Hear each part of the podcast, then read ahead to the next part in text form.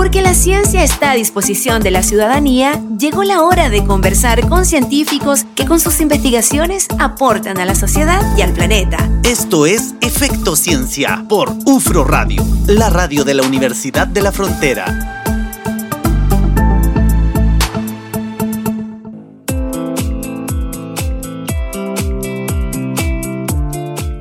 Hace un instante, tenemos ya en línea estar la subsecretaria de Ciencia, Tecnología, Conocimiento e Innovación, doctora Carolina Gainza. ¿Cómo está? Bienvenida a Efecto Ciencia acá en UFRO Radio.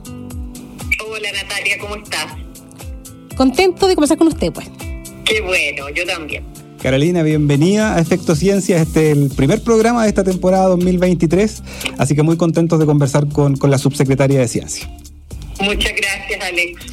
Carolina, bueno, eh, queremos un poquitito conversar sobre los desafíos para este 2023 en el tema ciencia, tecnología, conocimiento e innovación. Llevas un poquitito más de un año en esta gestión que me imagino que ha sido intensa justamente en un, en un ministerio que ha tenido muchos desafíos.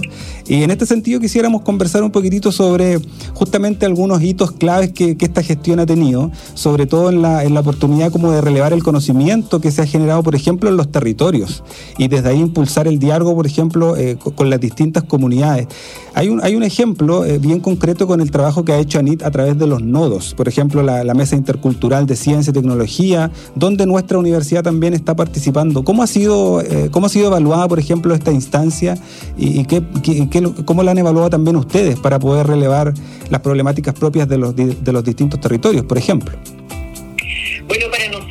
Instancia de la mesa intercultural que mencionas, que está asociada a, los nodos, también con el trabajo de los nodos ANIT, es muy importante porque nos permite eh, levantar, digamos, cuáles son las, las, necesidades, los desafíos de los distintos territorios, en conversación con los investigadores de las universidades que pertenecen a, esta mesa, eh, así como también con las comunidades.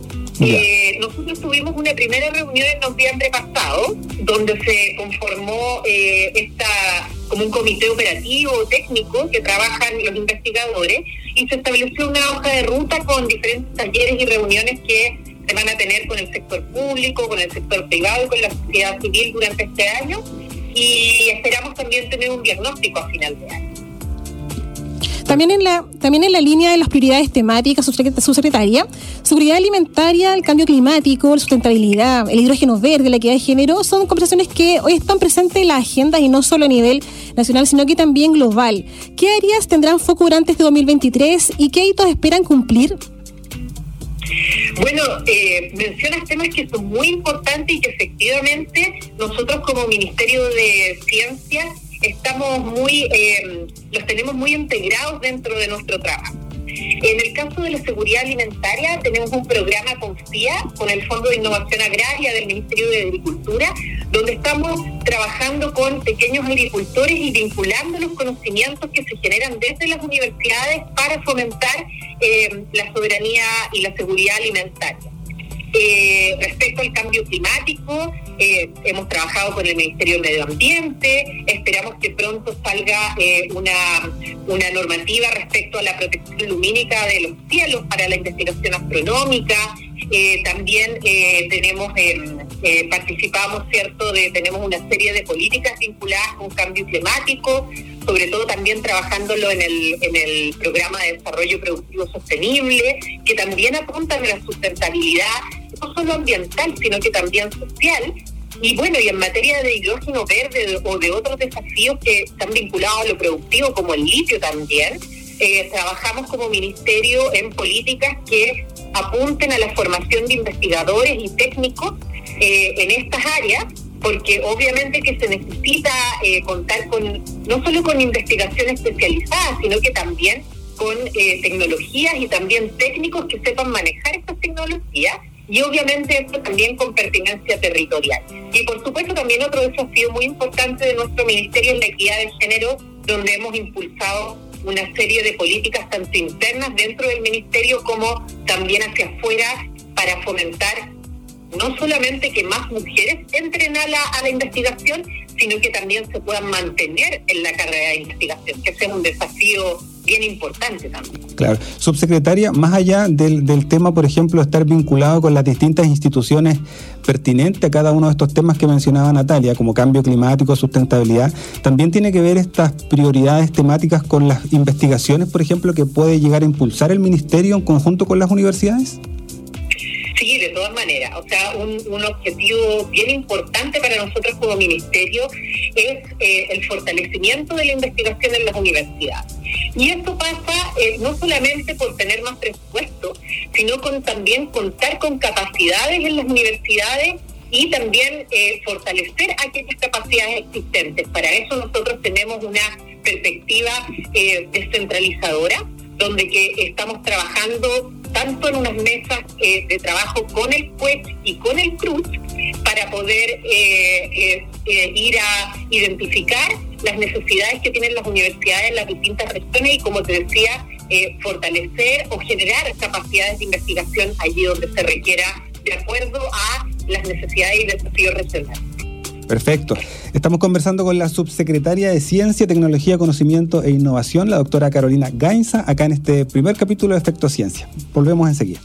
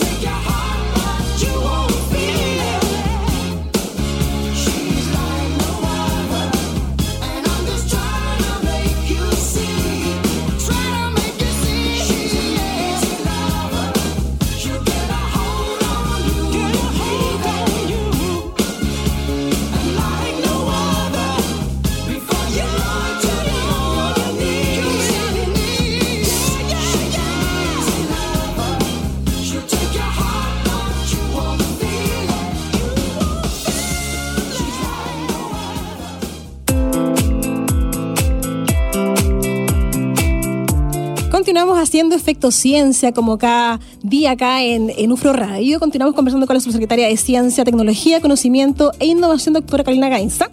Doctora, eh, nuestro país cuenta con una política de acceso abierto, norma que se está implementando de forma gradual, ¿no? Y a diferentes instrumentos. Esta política, ¿qué viene a exigir a los investigadores? ¿A qué los obliga? ¿Y cuál es la hoja de ruta? Eh, bueno, la política de acceso abierto está vigente desde mayo del año 2022 en una modalidad que se llama Ruta Verde. Y esto exige a los investigadores que obtienen financiamiento ANID tres obligaciones. En primer lugar, que tienen que depositar el manuscrito que se les aceptó de sus artículos en el repositorio de la Agencia Nacional de Investigación y Desarrollo o en el repositorio de su institución. En segundo lugar, tienen que completar un plan de gestión de los datos que van a producir o que se usará en la investigación. Y en tercer lugar, tienen que depositar este conjunto de datos una vez que termine el proyecto en el repositorio de la NIS o en otros repositorios compatibles.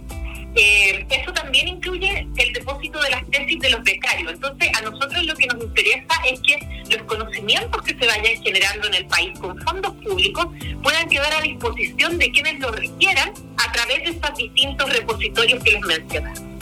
Perfecto, perfecto. Subsecretaria, bueno, también uno de los desafíos que usted ha impulsado, eh, estábamos hablando justamente de las áreas prioritarias temáticas, pero usted viene del mundo de las ciencias sociales, las artes, las humanidades. En este sentido, también incorporar eh, justamente la subsecretaría eh, con foco o con, pertinencia disciplinar, por decirlo de alguna manera, desde esta área, ha tenido, me imagino, también un impacto para poder visibilizar esta, estas áreas de, la, de, las ciencias sociales, las artes, las humanidades, que también son muy importantes dentro de, la, de las políticas de desarrollo científico que deberíamos impulsar. ¿Cuáles son las, las, principales ventajas, por ejemplo, que ve usted que esto ha traído durante este periodo de gestión y cómo se ven estos desafíos con respecto a estas áreas que también son científicas?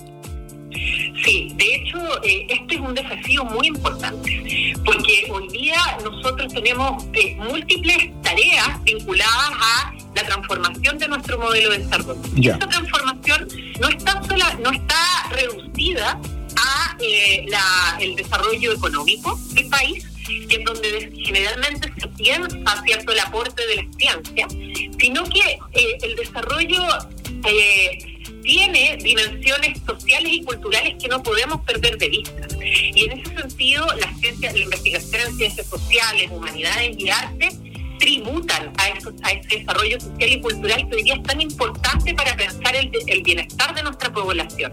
Pensemos, por ejemplo, en la disminución o en, el acabar con las desigualdades que hoy día existen en nuestro país.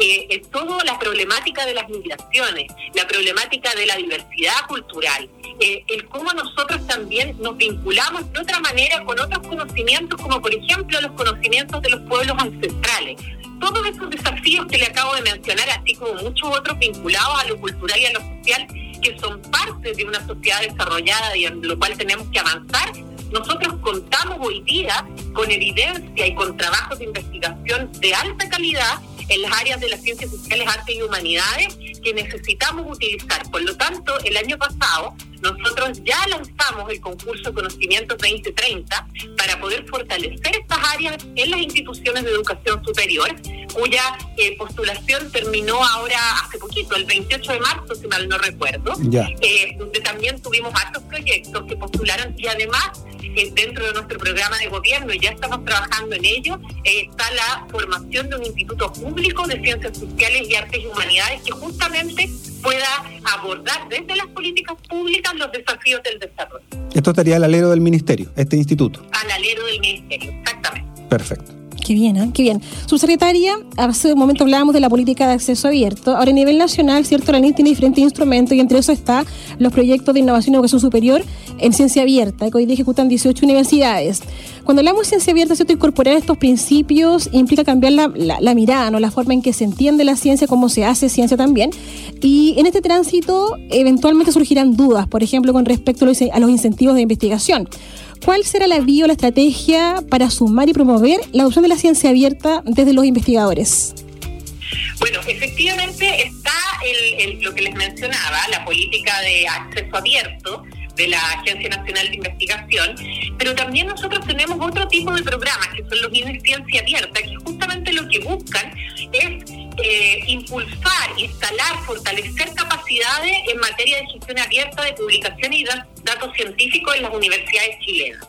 En el 2021 y por primera vez se abrió este concurso, esta convocatoria, en la que dos universidades del país, siete instituciones estatales y cinco instituciones privadas se adjudicaron propuestas. Y en el 2022 se adjudicaron otras seis nuevos proyectos correspondientes a tres universidades públicas y tres universidades privadas. Entonces, lo que buscamos nosotros a través de programas como el INE Ciencia Abierta y la política de acceso abierto de la NIL es transformar la manera en la cual nosotros producimos conocimiento. Y justamente programas como el INE Ciencia Abierta nos permite ir instalando este tipo de capacidades en la educación superior. Perfecto. Ahora, desde el punto de vista, subsecretaria, con respecto a ese tema, desde, desde, desde los indicadores, quizás desde los incentivos, eh, porque claro, uno desde las universidades mira eh, este tema como a lo mejor que es importante, pero no es tan vinculante con la carrera científica, por ejemplo. Lo digo más desde la carrera del investigador, porque muchas veces los indicadores están puestos en que la revista tiene que tener un, un factor de impacto alto, en que muchas veces no está dentro de la política de ciencia abierta. Eso hoy día es así. Esta política que menciona usted iría en la línea de desincentivar un poquitito esas otras estrategias como para poder avanzar en la carrera científica? Bueno, justamente busca instalar estrategias, estrategias, busca instalar una transformación en la producción del conocimiento como les mencionaba, pero junto con eso, nosotros como ministerio estamos trabajando en conjunto con las universidades, con la CNA, ¿cierto? la Comisión Nacional de Acreditación, y con la NIS para poder abordar los desafíos que tenemos en materia de investigación respecto a qué es lo que estamos valorando en, la producción científica y humana. Perfecto. Es decir, si nosotros nos concentramos, la idea es no seguir concentrándose tanto en el paper, no eliminarlo, mm. pero en el artículo académico, digamos, sino que incluir otras eh, eh, productos del, del, trabajo académico, como son los libros, como son las patentes, como son también el trabajo con la comunidad, el desarrollo de metodología, que aportan a el enriquecimiento de la investigación en nuestro país el mismo vínculo de los investigadores con el territorio, con las comunidades, por ejemplo, que muchas veces se mira un poco como no tan importante, por decirlo de alguna manera, justamente porque no está dentro de la carrera, no da, no da tanto puntaje, por decirlo de alguna manera. Hoy día creo que eso está cambiando también y, y probablemente esta política pueda impactar en, este, en, este, en esta mirada.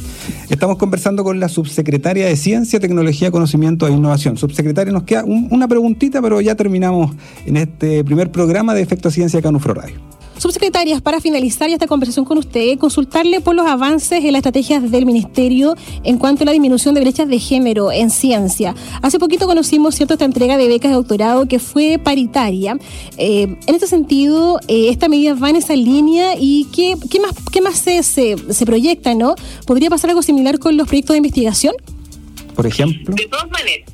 De todas maneras, nosotros eh, el año pasado el lanzamiento de las becas nacionales de doctorado con paridad de género es un hito importante porque además tiene que ver con eh, el mostrar que existe en nuestro ministerio una voluntad política para avanzar hacia la paridad de género.